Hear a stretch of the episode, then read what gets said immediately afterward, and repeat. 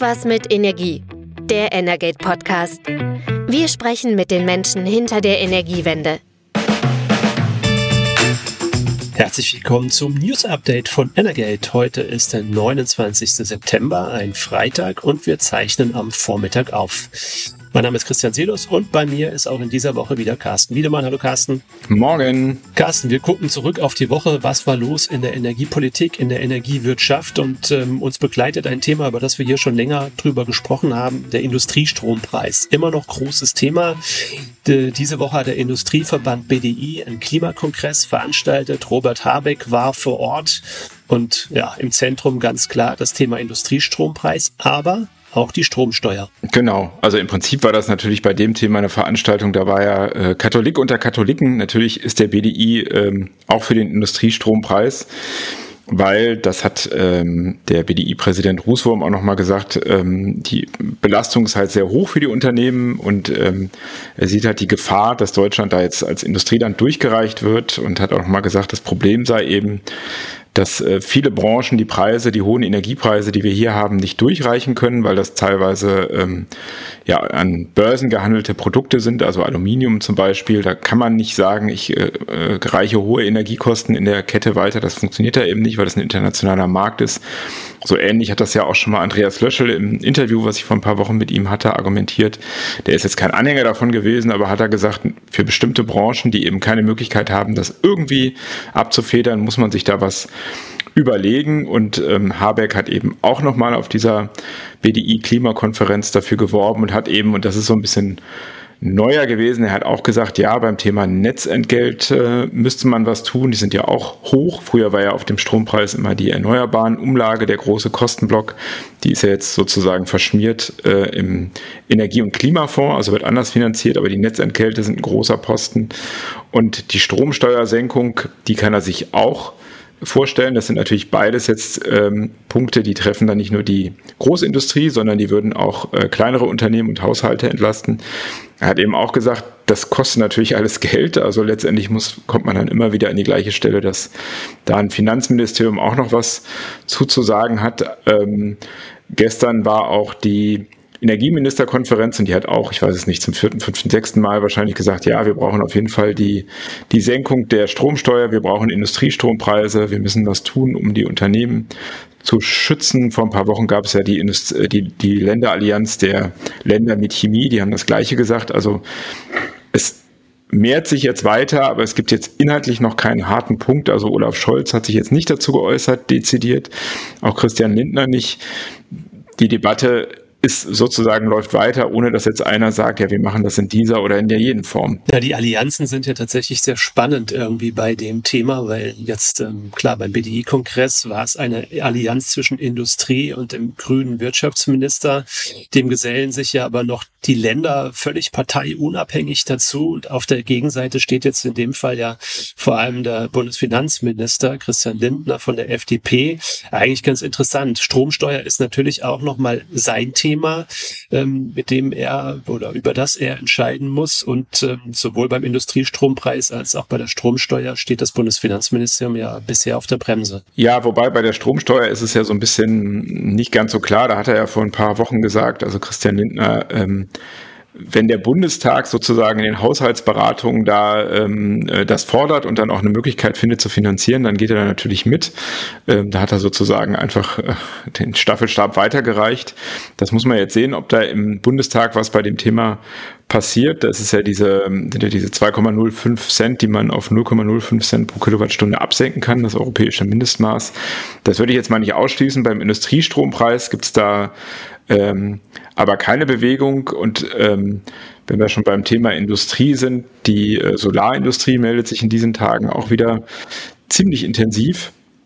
Und zwar haben, äh, beklagen die den krassen äh, Preisverfall bei den Solarmodulen. Da gibt es neue Zahlen von PV Exchange. Äh, also die Preise sind im August nochmal um 10% gesunken. Das war wohl der stärkste Preisverfall äh, den, den man jemals so verzeichnen konnte. Und das liegt daran, dass einfach überall äh, Überkapazitäten da sind. Also die Lager sind voll und ähm, chinesische Module, die, da heißt es dann, die sind schon auf Schiffen sozusagen auf dem Weg nach Europa. Ähm, die drücken die Preise weiter, weil, das ist dann immer der Vorwurf, die werden äh, unter Produktionskosten verkauft. Ähm, die Diskussion haben wir ja schon seit Jahren. Es gab mal die Solarzölle zwischendurch, also diese Einfuhrbeschränkungen für chinesische Module. Jetzt ist das gerade wieder sehr akut, dass äh, viele europäische Hersteller sagen, ja, wenn jetzt diese Welle an Billigmodulen den, den Markt hier überschwemmt, dann überstehen wir das nicht. Es gab auch schon in Norwegen erste Unternehmen, die die Biege gemacht haben. Und ähm, die fordern da jetzt, äh, da gab es einen Brief zum Beispiel von Solar Power Europe vor ein paar Tagen, ähm, die europäischen Regierungen und auch die EU-Kommission zum Handeln auf. Äh, da gibt es verschiedene Vorschläge, die dahin gehen, dass man die Lager sozusagen aufkauft der europäischen Hersteller, um die zu stützen. Das ist jetzt in Deutschland hat das Wirtschaftsministerium das jetzt noch nicht gesagt, dass es das tun wird. Habeck hat nur gesagt, er kann sich noch eine, eine Förderung, eine Unterstützung vorstellen. Es gibt ja die äh, Bundesförderung, äh, Bundesregelung Transformationstechnologien. Damit sollen, das sind drei Milliarden Euro, damit soll die Produktion von Zukunftstechnologien gefördert werden. Das ist jetzt losgegangen mit Batterien könnte sein, dass da auch noch, also Solarenergie ist auch ein Bereich, wo da was äh, passiert. Da würde es dann halt um neue Produktionen geben. Er hat jetzt aber nicht gesagt, dass er jetzt akut zum Beispiel Geld zur Verfügung stellen will, was er auch wahrscheinlich gar nicht hat, um äh, jetzt ein Lager aufzukaufen.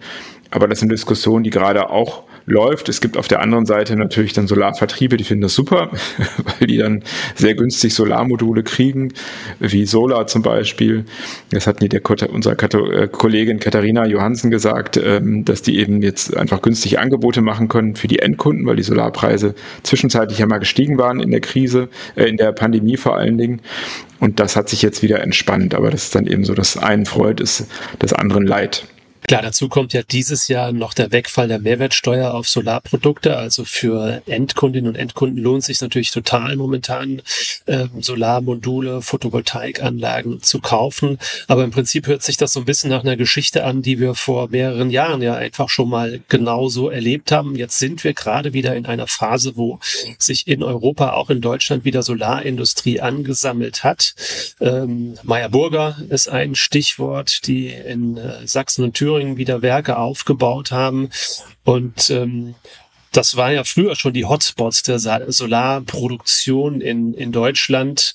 Ähm, Solar Valley zusammen mit Sachsen-Anhalt und das fiel alles dann im Prinzip ja, äh, der, der, ja, der Überschüttung des, des Marktes mit günstigen chinesischen Solarmodulen dann zum Opfer und eigentlich sind wir in so einer Phase im Prinzip jetzt fast schon wieder. Genau, und jetzt gibt es auch von den Länderenergieministern Forderungen, ähm, dem sozusagen den, äh, den Vorschlägen nachzugeben der, der europäischen Solarbranche und zu sagen, ja, wir können ja zum Beispiel Module aufkaufen.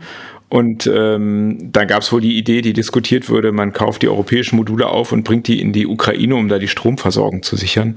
Äh, das wurde da diskutiert, wie realistisch das jetzt ist, kann ich nicht einschätzen, hört sich etwas äh, wild an aus meiner Sicht, auch äh, wenn es vielleicht sinnvoll ist, wie man das bewerkstelligen kann, ähm, ist eben, muss man sehen, aber es ist auf jeden Fall, da könnte ich mir schon vorstellen, dass da in den nächsten Wochen noch mehr äh, passiert und da muss man sehen, ob es da noch weitere Förderungen auf jeden Fall gibt oder politische Bewegung, vor allen Dingen dann in Richtung ähm, Einfuhrbeschränkungen, müssen wir beobachten. Die gab es ja dann damals auch schon, die Strafzölle auf Solarprodukte aus, aus China, allerdings dann relativ spät, im Prinzip zu spät. Große Konzerne wie SolarWorld sind untergegangen. Jetzt wird sowas ja auch diskutiert wiederum ähm, für Elektroautos zum Schutz der europäischen Hersteller. Auch das war Thema beim BDI-Kongress. Aber lass uns an der Stelle aber nochmal zu einem anderen anderen Thema kommen, das für die Energiewirtschaft äh, ganz und gar entscheidend ist und ähm, im wahrsten Sinne des Wortes auch immer ein absolutes Reizthema ist, nämlich die Festlegung der Netzentgelte. Verantwortlich dafür ist die Bundesnetzagentur, die legt immer wieder für verschiedene Perioden im Prinzip ja die die er, er, erlaubten Erlöse für die Netzbetreiber ähm, fest und ähm, ja darum wird jedes Mal gerungen. Es ist immer ein juristischer Streit mit auf und ab. Entscheidungen der Bundesnetzagentur werden gekippt, sie werden wieder bestätigt. Und ähm, das war auch jetzt in dieser Woche wieder der Fall. Und ähm, um darüber zu reden, begrüßen wir heute einen Gast, und zwar Mareike Teufel, unsere Kollegin aus Essen, Redaktionskollegin von unserem Redaktionsstandort in Essen. Ähm, Mareike, erstmal hallo und willkommen in unserem Podcast, deine Premiere. Ja, hallo und guten Morgen zusammen. Du hast dir das Thema diese Woche angeguckt. Ähm, du betreust bei uns die Gasthemen und ähm, es gab ein ähm, Urteil des Bundesgerichtshofs zu der Festlegung der Gasnetzentgelte in den Jahren oder für die Jahre 2018, 2022. Also man merkt schon, es wird kompliziert, weil wir gucken zurück. Um was ging es da? Was hat der BGH entschieden? Ja, also erstmal ganz grundsätzlich ging es um das schöne Thema Anreizregulierung oder genauer gesagt den Effizienzvergleich. Ich äh, weiß, da klappen sich bei vielen schon die Fußnägel hoch. Ähm, das verstehe ich auch total. Das macht nicht äh, nur Laune, sich damit zu beschäftigen. Aber es ist in der Tat ähm, für die Branche und äh, für die Gasnetzbetreiber ein total wichtiges Thema. Ähm, Im Endeffekt ähm, ist es so, dass ähm, die Bundesnetzagentur für jede Regulierungsperiode diesen Effizienzvergleich anstellt. Das ist ein sehr, sehr komplexes Verfahren. Da gibt es auch ganz, ganz viel Kritik dran, dass es halt überhaupt nicht nachvollziehbar ist. Ähm, am Ende ist es auf jeden Fall so, dass jeder Netzbetreiber sozusagen einen Effizienzwert zugeschrieben bekommt und ähm, daraus lassen sich dann, also zum Beispiel die Erlösobergrenze bemisst sich dann an diesem Effizienzwert. Also deswegen ist es halt super wichtig für die Netzbetreiber. Also heißt das so, man guckt der Netzbetreiber in der Stadt A und der Netzbetreiber in der Stadt B, wie sind die so im Vergleich? Ganz grob gesagt ist das so. Und ähm, da ist auch das große Problem, ähm, dass natürlich äh, viele Netzbetreiber sich einfach gar nicht vergleichen lassen. Und äh, also es ist halt in dem konkreten Fall, ist es halt eben so, dass die Bundesnetzagentur fünf ehemalige äh, regionale Fernleitungsnetzbetreiber mit in den Vergleich reingezogen hat, wo dann ähm, halt die Kritik gewesen ist, dass das ja, dass das quasi wie Äpfel mit Bieren vergleichen wäre. Ne? Also, dass die ähm, von der Struktur, von ihrer Versorgungsstruktur einfach so verschieden sind, ähm, dass das am Ende den Wert zerschießt. Mhm. So. Ja, klar, kann man sich ja vorstellen, zum Beispiel ein, ein Netzbetreiber, der wenig Anschlüsse und viel Ausdehnung hat, also irgendwo auf dem Land, und dann einer vielleicht oder in einem in einem suburbanen Gebiet und einer in der Stadt, der halt eine Straße mit ganz vielen Hochhäusern hat. Also es leuchtet mir schon, schon ein, dass es nicht ganz so leicht ist. Im Prinzip ist ja letztendlich auch ein, ein Mischmasch aus, aus den großen Gasnetzbetreibern. Ähm, Mareike, du hast es gesagt, die Fern, Ferngasnetzbetreiber und dann wiederum auf der anderen Seite die kleineren Verteilnetzbetreiber, wo dann tatsächlich einfach der Vergleichsmaßstab relativ schwierig ist. Ähm, was heißt das jetzt eigentlich ähm, für die Endkunden oder für, für, die Netzentgelte? Also es ist natürlich so, dass ähm, wenn, äh, also grundsätzlich bedeutet das jetzt erstmal, dass die Effizienzwerte korrigiert werden müssen, dass sich das auf die Erlösobergrenze nochmal auswirken kann und das dann in dem Rattenschwanz halt auch auf die Netzentgelte, die dann vermutlich hochgehen. Die zur Freude der Netzbetreiber, die im Prinzip dann mehr Einnahmen haben, aber am Ende zum Nachteil wäre es dann für, den, für die Endkundinnen und Endkunden. Ganz interessant an dem Punkt, das war jetzt eine Entscheidung des ähm, Bundesgerichtshofs, der hat, ähm, ist ja immer eine Kaskade, eine Entscheidung. Ähm, in der vorhergehenden Instanz ist das Oberlandesgericht in Düsseldorf immer für die Regulierungsentscheidungen zuständig. In dem Falle war es jetzt so, dass äh, das OLG Düsseldorf gesagt hat, aus Sicht alles okay. Ähm, das ist Regulierungsermessen. Ermessen, ja, auch genau. wieder so ein schönes mhm. Wort. Man merkt schon, ne, wenn man bei dem Thema irgendwie Erlösobergrenzen, äh, Anreizregulierungsverordnung, Re Regulierungsermessen, alles schwierige Themen. Ähm, also Ulge Düsseldorf hat gesagt, ist schon okay, kann man so machen. Der Bundesgerichtshof hat jetzt gesagt, nein, dem ist nicht so. Und ähm, kurioserweise, ich habe ja eingangs gesagt, äh, die Entscheidungen der Bundesnetzagentur werden in aller Regelmäßigkeit beklagt. An anderer Stelle ging es auch um die Festlegung der Eigenkapitalzinssätze für die vierte Regulierungsperiode. Und ähm, äh, da hat das OLG Düsseldorf ähm, jetzt äh, zuletzt ähm, eine Neufestlegung ähm, angeordnet, hat gesagt, das muss jetzt einfach nochmal überprüft werden. Ähm, und ähm, da, da war es dann in der Vergangenheit so, ähm, als es schon mal in der vorgehenden Phase beklagt wurde, dass der BGH wiederum gesagt hat, nein, nein, das war schon in Ordnung, was die Bundesnetzagentur gesagt hat. Also man sieht auch, ähm, die Entscheidungen fallen auch sehr unterschiedlich aus. Und am Ende des Tages mhm. ähm, ist das natürlich für die, für die Unternehmen auf jeden Fall ein Problem, weil diese Entscheidungen der Bundesnetzagentur ja überhaupt gar nicht mehr verlässlich eigentlich sind. Also ich, ich will die Entscheidung an sich nicht, nicht, nicht anzweifeln, aber man merkt ähm, auch die die Gerichte entscheiden je nachdem immer wieder in unterschiedliche Richtungen, fällt unterschiedlich aus. Und ähm, ja, wir gucken jetzt zurück. Du hast ja gerade gesagt, es geht jetzt irgendwie um letztendlich auch um die Festlegung der Netzentgelte für die Jahre 2018 bis 2022. Das Ganze hat aber natürlich dann auch wiederum eine Auswirkung auf die jetzt schon wieder laufende Regulierungsperiode, festgelegt für die Jahre 2023 bis 2027. Und ähm, eigentlich ist es irgendwie auch ein totales Chaos. Hm. Also äh, vielleicht noch eine Sache Sache dazu. Du hast ja gerade schon gesagt, also das Verfahren bezog sich auf die dritte Regulierungsperiode. Es gab ein ähnliches Verfahren für die zweite Regulierungsperiode und da muss man sagen, waren die Entscheidungen der Gerichte ja schon konsistent. Also es war jeweils so, dass sich das Oberlandesgericht quasi auf die Seite der Bundesnetzagentur gestellt hat und der BGH das am Ende wieder kassiert hat. Ähm, was ich mich halt jetzt nur bei dieser ganzen Geschichte auch gefragt habe, ist, ähm, wenn doch der BGH schon 2018 gesagt hat, ähm, äh, die Bundesnetzagentur muss da noch mal ran, die muss noch mal neu ermitteln. An dem Verfahren stimmt einfach was nicht. Und jetzt ähm, reden wir 2023 wieder über dieselbe Geschichte, quasi mit denselben Argumenten. Frage ich mich auch, was ist denn da in der Zwischenzeit passiert oder warum ist da nicht ausreichend passiert? Also das, das finde ich halt auch super schwierig. Ja, man scheint wieder gegen die gleiche Wand gelaufen zu sein an der Stelle. Ne? Offenbar. Zeigt natürlich auch irgendwie, dass dieses ganze Regulierungssystem auch irgendwie in einer gewissen Weise an seine, an seine Grenzen stößt. Über allem schwebt ja noch ein, ein bereits erfolgtes ähm, Urteil des Europäischen Gerichtshofs, der auch besagt, die Bundesnetzagentur muss künftig unabhängiger in ihren, ihren Entscheidungen werden. Ähm, das, das soll sie nun auch. Ähm, bisher war sie sehr nah an, an Entscheidungen des, des, des Bundestages, des Gesetzgebers ge gekoppelt.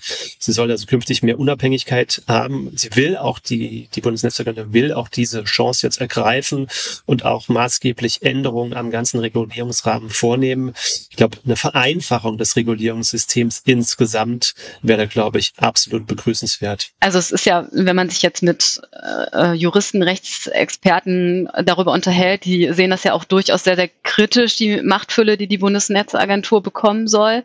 Und ähm, deshalb ist dieses Urteil, also das jüngste Urteil des BGHs auch, glaube ich, wichtig über die Gasbranche hinaus. Also dass halt einfach ganz klar ähm, nochmal gezeigt wird, es, es gibt halt auch Grenzen im Handlungsspielraum der Bundesnetzagentur und ähm, ne, also die Möglichkeit, dass halt auch sozusagen der BGH das wieder einkassiert in dem Fall. Dazu passt ja auch, dass ähm, Du hast ja das Urteil angesprochen, ähm, Chris, des Europäischen Gerichtshofs von vor zwei Jahren, was jetzt mit der anstehenden Novelle des Energiewirtschaftsgesetzes, ähm, die aktuell im Bundestag ist, ähm, umgesetzt wird. Also mehr Kompetenzen für die Bundesnetzagentur bei der Netzentgeltregulierung. Und da gab es eine Anhörung diese Woche zu diesem Gesetz im Bundestag, äh, wie das immer ist im Laufe des Gesetzgebungsverfahrens. Und da war auch klar die Forderung jetzt seitens der Energiewirtschaft, also der Verbände BDEW und VKU zum Beispiel, dass es eben in Zukunft, wenn schon die Bundesnetzagentur mehr machen darf, sie dann trotzdem auch mehr Kontrolle braucht, also mehr parlamentarische Kontrolle durch den Bundestag, also diese Entscheidungen und auch, ähm, es gibt ja den Beirat der Bundesnetzagentur aus Bundes- und Landespolitikern, dass der vielleicht auch nochmal gestärkt wird, äh, damit eben äh, es noch irgendeine Form von, so haben Sie das formuliert, demokratischer Kontrolle gibt für diese Behörde, also dass die nicht vollkommen eigenständig agieren kann. Und ähm, das ist wahrscheinlich auch nicht so ganz abwegig. Chris, weil du gerade sagtest, ähm, die Bundesnetzagentur müsste, ähm, also das ganze Regulierungsverfahren müsste wieder nachvollziehbarer werden. Ähm, beim letzten Energierechtstag in Essen war zum Beispiel ähm, Barbie Haller, die Vizepräsidentin der Bundesnetzagentur, und die hat halt auch ganz klar gesagt, dass das ein, also eines der wichtigsten Ziele ist, halt wieder nachvollziehbarer zu werden und äh, Dinge besser erklären zu können, sozusagen. Also dass halt ne, das, was von der Bundesnetzagentur kommt, dass das für die Branche auch wieder nachvollziehbar ist, hm. verständlicher ist. Macht Hoffnung. Das fand, das, ja, es macht Hoffnung, auf jeden Fall. Genau. Hoffnung stirbt zuletzt. ja, Hoffnung ist ähm, auch ein schönes Stichwort ähm, für unser letztes Thema in der heutigen Folge. Ähm, hoffnungsvoll blicken wir nämlich auch voraus auf den, auf den kommenden Winter. Ähm, denn man, man hat es fast schon vergessen, man sollte es aber nicht vergessen. Wir stecken ja immer noch inmitten der Gaskrise. Und ähm, das ist diese Woche auch nochmal sehr deutlich geworden bei einem, bei einem digitalen Talk, den wir veranstaltet haben. Und ähm, wie ich finde, das, das war ein sehr schönes Format, weil wir nämlich drei Frauen aus Deutschland, Österreich und der Schweiz eingeladen haben, drei Verbandsvertreterinnen. Ähm, das war Daniela Dekotins vom ähm, Schweizerischen Gasverband VSG. Dann haben wir Dr. Barbara Schmidt, das ist die Generalsekretärin des Stromverbandes Österreichs Energie, ähm, eingeladen und ähm, dann ist, ähm, war noch dabei ähm, Kirsten Westphal, ist ähm, seit, seit dem Frühjahr ähm, sitzt sie in der Hauptgeschäftsführung des, des BDW, also des Deutschen Strom- und Gasverbandes. Und ähm, ja, wir haben nochmal zurückgeblickt äh, in dem Talk auf den, auf den letzten Winter, wie es gelaufen ist, aber natürlich auch vor allem voraus. Und ähm, klar, beim Rückblick waren erstmal alle ja froh gestimmt sozusagen, dass wir den, den, ähm, den letzten Winter, der extrem herausfordernd war, das haben auch alle nochmal betont, dass die Energieunternehmen auch wahnsinnig viel geleistet haben. Ähm, die Verbandsvertreterinnen waren eigentlich fast ein bisschen traurig, dass das so wenig Anerkennung findet. Man merkt, vor allem in Österreich sind die, ähm, stehen die Energieunternehmen wegen der hohen Preise extrem in der Kritik und sie hat gesagt, wir haben auch wahnsinnig viel dafür getan, dass A, die Preise nicht noch höher gegangen sind und ähm, auch äh, die Versorgung gesichert geblieben ist. Und ähm, äh, wenn wir jetzt vorausgucken, sagen zwar alle, ja, natürlich gehen wir in eine viel, mit viel besseren Vorbedingungen jetzt ähm, in den nächsten Winter rein, weil sich auch einfach, weil die Politik unheimlich viel Maßnahmen ergriffen hat, weil die Speicher gut gefüllt sind, weil wir die Situation jetzt auch einfach kennen, weil wir besser damit umgehen können. Ähm, es gab großes Lob ähm, für ähm, den Aufbau der LNG-Terminals in Deutschland. Also das, äh, die Deutschlandgeschwindigkeit haben die beiden Kolleginnen aus Österreich mhm. und der Schweiz sehr, sehr gelobt. Ähm, Mareike äh, lächelt dazu leicht, das kann ich total nachvollziehen. Wenn wir an Deutschlandgeschwindigkeit über, über Deutschlandgeschwindigkeit reden, dann denken wir hier an die Deutsche Bahn und da, da gibt's wenig äh, Grund zum Lob. Aber das haben sie durchaus gesagt. Man sieht, wenn es notwendig ist, wie schnell Entscheidungen doch getroffen werden können und wie, sch wie schnell auch ähm, wichtige Infrastruktur aufgebaut werden kann. Äh, Frau Schmidt von Österreichs äh, Energie hat sogar von Affentempo gesprochen. Ähm, das fand ich interessant diesen, diesen Blick von außen. Und ähm, aber die Herausforderungen in den Ländern sind auch sehr unterschiedlich immer noch. Ähm, in der Schweiz ein Land mit relativ wenig Gasbedarf, ähm, zumindest jetzt aus, aus unserer Sicht. Ähm, die Schweiz hat die besondere Herausforderung, dass sie halt als EU, Nicht-EU-Mitglied eigentlich ja nicht in den gesamten europäischen Energieverbund eingebunden sind. Ähm, deshalb eigentlich viele Entscheidungen auch alleine für sich treffen müssen. Frau Dekotins hat aber ausdrücklich die internationale Zusammenarbeit gelobt und hat gesagt, das hat ihnen sehr geholfen. Ähm, denen steht aber immer noch entgegen, dass es halt irgendwie kein gemeinsames Energieabkommen auch mit der EU zwischen der Schweiz und, und der EU gibt. Ähm, das wäre sicherlich etwas, was man auch gerade in so einer Krise nochmal überdenken sollte, ob man diese jahrelangen Streitigkeiten über dieses Thema, ähm, was mit anderen Themen verbunden ist, wie dem Zuzug von EU-Bürgern in die Schweiz, ob man das vielleicht nicht mal irgendwie dann auch ähm, äh, im positiven Sinne zu Ende führt. Ähm, Österreich hat auch eine extreme Herausforderung. Da sind die, die Situation wiederum ist zu Deutschland ähm, sehr, sehr anders, weil in Deutschland kam ja dann einfach irgendwann kein russisches Erdgas mehr an. Österreich ist weiterhin noch enorm abhängig von russischem Erdgas. Das ist auch deutlich geworden. Äh, vor Beginn des, des Ukraine-Krieges äh, kamen rund 80 Prozent des Erdgases ähm, ähm, in Österreich aus Russland. Ähm, und da ist ein bisschen was passiert, aber auch nicht so richtig viel. Jetzt äh, irgendwie zurückblicken, September, letzten Monate 66 Prozent. Man kann sich vorstellen, im Winter geht's wieder hoch. Also Österreich bleibt ähm, sehr abhängig von, von russischem Erdgas und den russischen Erdgaslieferungen über die Ukraine-Route. Und da, da kommt ein Thema ins Spiel, was ich finde, was momentan gar nicht ja vielleicht gar nicht so richtig auf dem Schirm ist bei vielen Leuten, ähm, nämlich der Transitvertrag zwischen Russland und der Ukraine. In der Vergangenheit immer ein großes Streitthema hätte 2009, 2009 fast schon mal äh, dazu geführt, dass, dass, äh, dass Teil von Europas eine Unterversorgung mit Erdgas gegeben hätte. Ähm, da gab es immer wieder intensive Verhandlungen, die auch nur unter Mitwirkung der EU dann äh, zu einem gemeinsamen Vertrag ähm, geführt haben. Der Vertrag läuft Ende 2024 aus und müsste dann neu verhandelt werden. Mitten, inmitten dieses Krieges, der ja, Ende 2024 vermutlich immer noch nicht beendet sein wird.